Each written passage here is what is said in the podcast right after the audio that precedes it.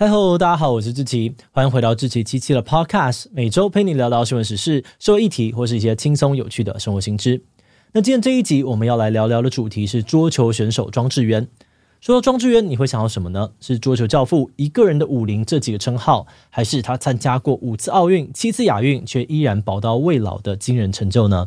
提到台湾的传奇桌球选手，应该非庄智渊莫属。他从七岁半开始打桌球，二十二岁就拿下世界第三。十年之后，当时一起打球的伙伴差不多都退休了，他却依然在国际赛事上面大放异彩。不止在伦敦奥运上面拿了男单第四名，打破了台湾有史以来最好的成绩。后来又在世界桌球锦标赛跟陈建安拿下了男双冠军，终结了老是由中国拿金牌的传统。而今年的杭州亚运呢，是他第七次参赛。从十七岁的小庄打到现在四十二岁的老庄，他的表现依旧亮眼。在男双赛事当中，搭档二十二岁的林昀儒拿下了铜牌，让很多人都很佩服他的毅力。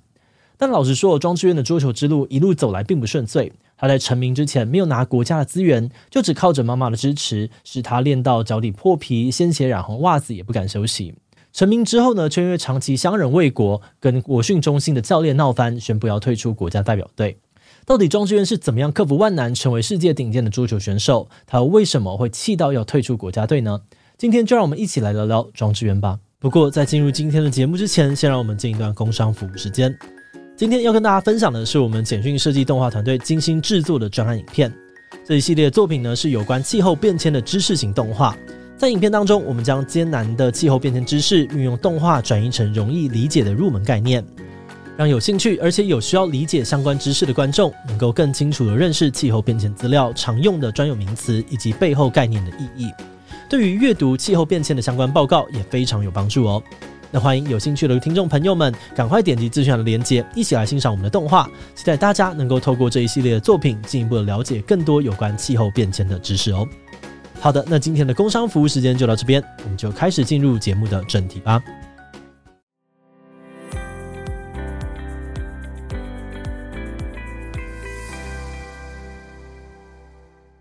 一般介绍运动选手，我们可能会从他如何踏上体育之路开始讲起。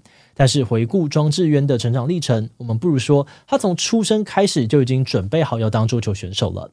一九八一年，庄智渊出生在高雄的桌球世家，爸爸庄汉杰曾经是全国双打冠军，妈妈李桂美曾经是国家代表队成员，哥哥庄智雄呢则是大专国手。他们家甚至还经营了桌球馆，所以庄智渊打桌球一点都不让人意外。不过有趣的是，根据庄爸爸的说法，他们原本是打算重点栽培庄智渊的哥哥，但没有想到哥哥的课业表现太好，才改成培养庄智渊。庄智渊七岁半就开始打桌球，启蒙教练是他的妈妈李桂美。因为李桂美自己也是桌球选手，看过太多桌球界的丑闻，所以决定要自己带庄智渊。从庄智渊十岁开始，妈妈只要有多余的钱，就会想办法把他送去中国训练，因为大家都说在中国打桌球比打奥运还难。国中的时候，庄智渊顺利的来到了中国的武汉市体育学校打球。刚开始，他们没有钱租房子，只能够在教练家打地铺。但是武汉的这个冬天又湿又冷，天还没有亮呢，庄智渊就必须起床，在冷死人的寒风当中跑步。早上在体校练球，下午和晚上则和自费找来的陪练员对打，一天要练习十一个小时，只有周日休假。不过，这样子魔鬼训练生活，庄智渊不但完全没有抱怨，看到陪练员偷懒不认真，他会非常的生气，因为他知道这些机会都是妈妈辛苦争取来的，应该要好好的珍惜。好在皇天不负苦心人，刻苦耐劳的庄智渊呢，终于在高中拼进了中国国家二队，获得了一点点小成绩。但同时，中国也发现成长迅速的庄智渊可能会对其他的中国选手造成威胁，于是呢，把他列入了黑名单，禁止他继续在中国训练。当时的庄智渊很烦恼，因为他加盟的台湾一营球队也正面临解散，也就是说呢，他不止没有地方打球，也即将要失去训练经费。幸好就在这个时候，事情出现了转机。这个故事呢，就要从庄智渊的偶像瑞典桌球选手华德纳开始说起。华德纳是桌坛史上第一位完成大满贯的选手，也就是获得了世桌赛、世界杯跟奥运会三项国际大赛的男单冠军。一九九零年代初期，华德纳还带领瑞典队拿下了三届世桌赛的团体冠军，扭转了中国长期在世界桌球独霸的局势，被视为是桌球界的传奇人物。而庄智渊从小就很喜欢看华德纳的比赛影片，甚至呢还会熬夜看到大半夜。他形容华德纳打桌球的协调性很好，艺术感无人能比。一九九九年，年仅十八岁的庄智渊在世锦赛上面第一次对上了偶像华德纳。当时的庄智渊还只是一个世界排名四十多名的小咖，但他展现出了过去研究华德纳的成果，爆冷击败华德纳，在世锦赛上面大放异彩。当时德国奥森豪森球队老板看中了庄智渊的表现，邀请他到德国参加甲级职业桌球联赛，刚好解决了他在亚洲遇到的困境。庄智渊到了欧洲之后，不只要面对陌生的环境，还有陌生的语言，一切都要从头开始。不过，比起努力融入大家，他却选择走上了一条不同的路。在欧洲比赛时，庄智渊没有教练，总是自己架起摄影机拍摄画面，赛后再看着画面反复检讨。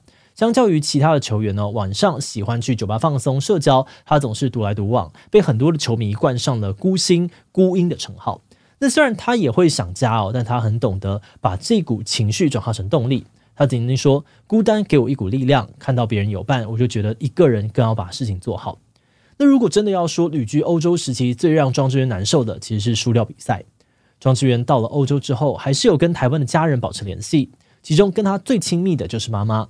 他常常呢在赛后打电话跟妈妈分享战果，当然也会有输掉比赛抱着电话痛哭的时候。庄智渊的妈妈曾经告诉他，如果真的不行就回来吧，但是坚强的他并不想放弃。在打球之外的时间，庄智渊会专心的看各种比赛，并思考自己的技术可以怎么样改进。而面对手长脚长的欧洲人，到底该怎么样跟上他们的速度呢？早年中国选手曾经靠着近台快攻的技法横扫世界，而庄智渊也很擅长这种手法。但是到了欧洲之后呢，他发现欧洲选手更常使用的是弧圈的技法，也就是想办法让球旋转起来。所以庄智渊除了吃饭睡觉，就连做梦呢都在想该怎么样让球更能够转。最后，他终于成功的融合中国的快攻跟欧洲的弧圈，用独特的打法崭露头角，还曾经被誉为是世界上面攻球速度最快的选手。而经过多年的苦练，收成的时刻终于来了。从二零零二年开始，庄智渊在欧洲练习，终于迎来了回报。他陆续拿到了釜山亚运单打银牌、国际桌总巡回赛总决赛的男子单打冠军。当时的他和德国选手蒂莫波尔、中国选手王皓还一起成为世界桌坛上面的三大新星，被称为“三只小老虎”。二零零三年年底，庄智渊的世界排名甚至冲上第三，还被选为台湾的十大杰出青年。但是随着时间过去，庄智渊在台湾桌球的王者地位也开始受到后辈的挑战。虽然从二零零三年开始，庄智渊就稳坐台湾第一的宝座。但是在十六年之后，也就是二零一九年六月，他被当时只有十八岁的天才少年林昀儒超越，从第一名变成了第二名。